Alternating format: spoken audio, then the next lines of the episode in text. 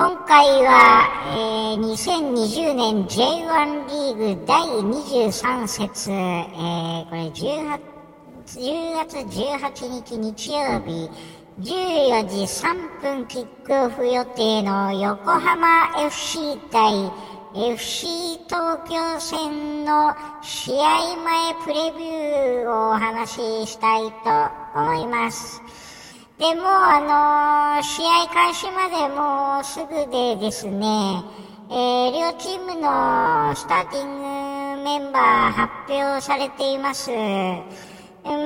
語るまでもないので、要点のみとすればですね、えー、松尾が負傷の影響でですね、これはまあ、肩の負傷なんですけど、えっ、ー、と、斎藤幸喜が、えー、スタメンです。で、ツートップに瀬沼一味ということで、あ皆が持ってくるかと思ったんですけど、まあ、機動力のある一味を置いて、えー、後期の守備力がちょっと正直まだね、物足りないので、まあ、ツートップで補いながらという感じでしょうかね。え、基本的にはベースのメンバーがそのまま出ます。で、バックアップ控えにはですね、えー、熊川と、えー、草野が、まあ、新しいとこでは入っているということで、まあ、草野が戻ってきたっていうのは、まあ、明るい材料なのかなと思います。うんでね、吉東京のメンバーを見る限り、まあ、フルメンバーなんでしょうかね。うん、三田とアガユトンがね、途中から出れるし、渡辺っていうセンターバックがベンチにいるぐらい、いるぐらいなので、まあ、かなりちょっと強力なメンツなのかなという印象ですね。うんでね、あの、横浜市の方で、あの、まあ、三田にいる方はもうマッチデープログラム手にね、してると思うんですけど、あの、あれですよ。あの、インターネットで、まあ、要するに、スタジアムに来れない方もですね、あのー、マッチデプログラム横浜 FC のサイトからダウンロードできます。で、今回の、あのー、表紙はですね、袴田選手ですね、えー、の、あの、ことが、え記事が書かれています。えー、明治大学から加入して2シーズン目ということで、えー、まあ、刺激的な日々を送ってますと。うん。で、まあ、183センチで比較的、まあ、体格は大きい。で、左サイドバック主戦なんですが、センターバックもやるということで、あの、横浜としては貴重な戦力にまあなってるんじゃないかなと思いますね。ちょっとね、おっちょこちょいなとこがまだあったりして、安心感という意味では、まあないんですけど、あのー、センターバック、左サイドバックでね、途中で出る可能性も、まあ、あると思いますので、えー、ね、まあ、命題ということ、出身ということもあるのでね、ちょっと頑張ってもらいたいっていうのはね、ありますね。でね、あの、マッチデプログラムのね、スターティングメンバーの予想に松尾が入っちゃってるっていうのはね、ちょっとこれは もう何やっちゃってんだろうって思うんですけど、もうおそらくこれあの、印刷の都合上ですね、変更が間に合わなかったということなので、まあ、あの、クラブにね、あの、苦情は入れないようにしていただきたいなというふうに思いますね。はい。で、まあね、試合のなんですけど、うーん、ちょっとね、後期できればトップで使いたいんですよね。でね、彼の守備はね、ちょっと軽すぎてですね、時々奪われる時、まあ当然ね、仕方がないっていうのもあるんですけど、後期はね、奪われてからなかなかね、奪いに行かないんですよ。全然戻らない。でね、あの、アタッキングサードでのトランジションとかね、そこでなんか、アタッキングサードで奪われて奪い返して、攻め上がるっていう動きが非常にいいんですけど、ミドルサードとかね、もうちょっと下の位置での守備っていうのはね、まあ良くないんですよね、後期ね。それ考えるとね、ちょっとトップでね、行きたかったんですけど、まあ、松尾の穴は後期というような感じで埋めると。でですね、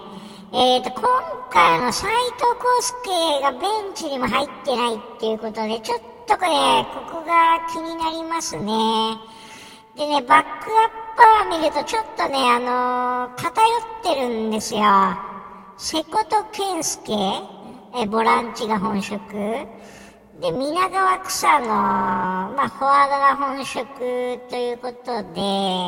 ちょっとバランスの悪い構成ですね。まあ、ただ草野の場合は両サイドハーフでもいけるっていうこともあるので、まあ、持ってきたのかなと思うんですけど、まあ、後期のデッキによっては草野が出るということもありえますね。でね、今回のキーマンはやっぱ松浦なのかなと思うんですよ。で、松浦ここのところね、フル出場確かなかったと思うんですよね。でね、松浦じゃあ変えたら誰出すかって話が非常に微妙なところで、草野？じゃあ後期これフルで行くのっていう時に、うん、後期と松浦がフルでいけるかっていうのがちょっと気になるんですよね。そうなるとね、おそらく松浦はフルで行ってもいいのかなと思います。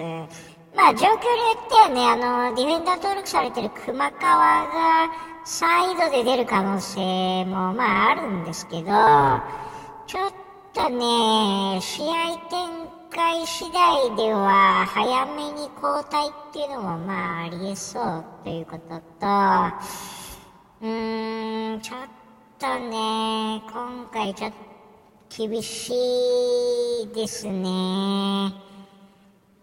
で、まあ、あの、手塚が前節の仙台戦でですね、パス数が100超えということで、えー、この前の、えっと、何でしたっけ、22節での、あ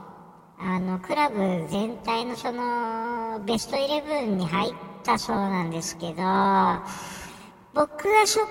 までね、手塚はいいとは思わないですね。うーん、小気味パス回しは出てるんですけど、まあ、結局まあ、ゴールに絡むプレーもちょっと少なかったので、ボールを持ててる割にはちょっと無難なパスが多かったかなっていうのが、私の印象ですね。えまあ、この辺はですね、あの、ある程度守備の力を持ってる。じゃあ、吉井東京に対してどういうポゼッション？あの、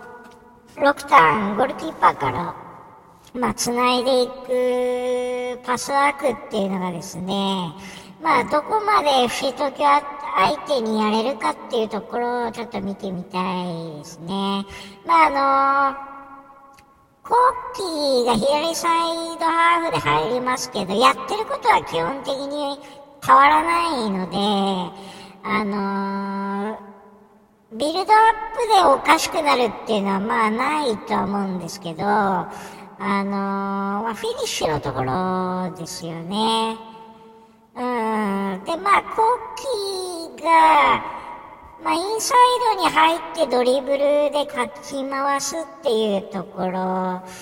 とは、まあ、あの、手塚がですね、あの、ゴール回しで貢献してますけど、まあ、彼が左サイドに流れてチャンスを作るということができればですね、あの、ゴールの可能性はあるんですけど、まあ、牛東京の守備も、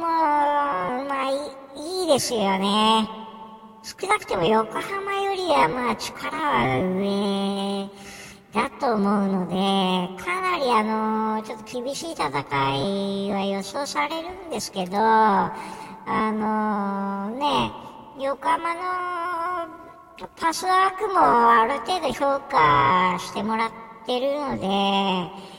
まあ、どこまでやれるかっていうところでちょっとポジティブに、まあ、見ていきましょうという、まあ、あのー、ことですね。うん、前回は9月でやりましたけど、腹にゴールを、あのー、取られて逆転負けという、まあ、うん、ことなので、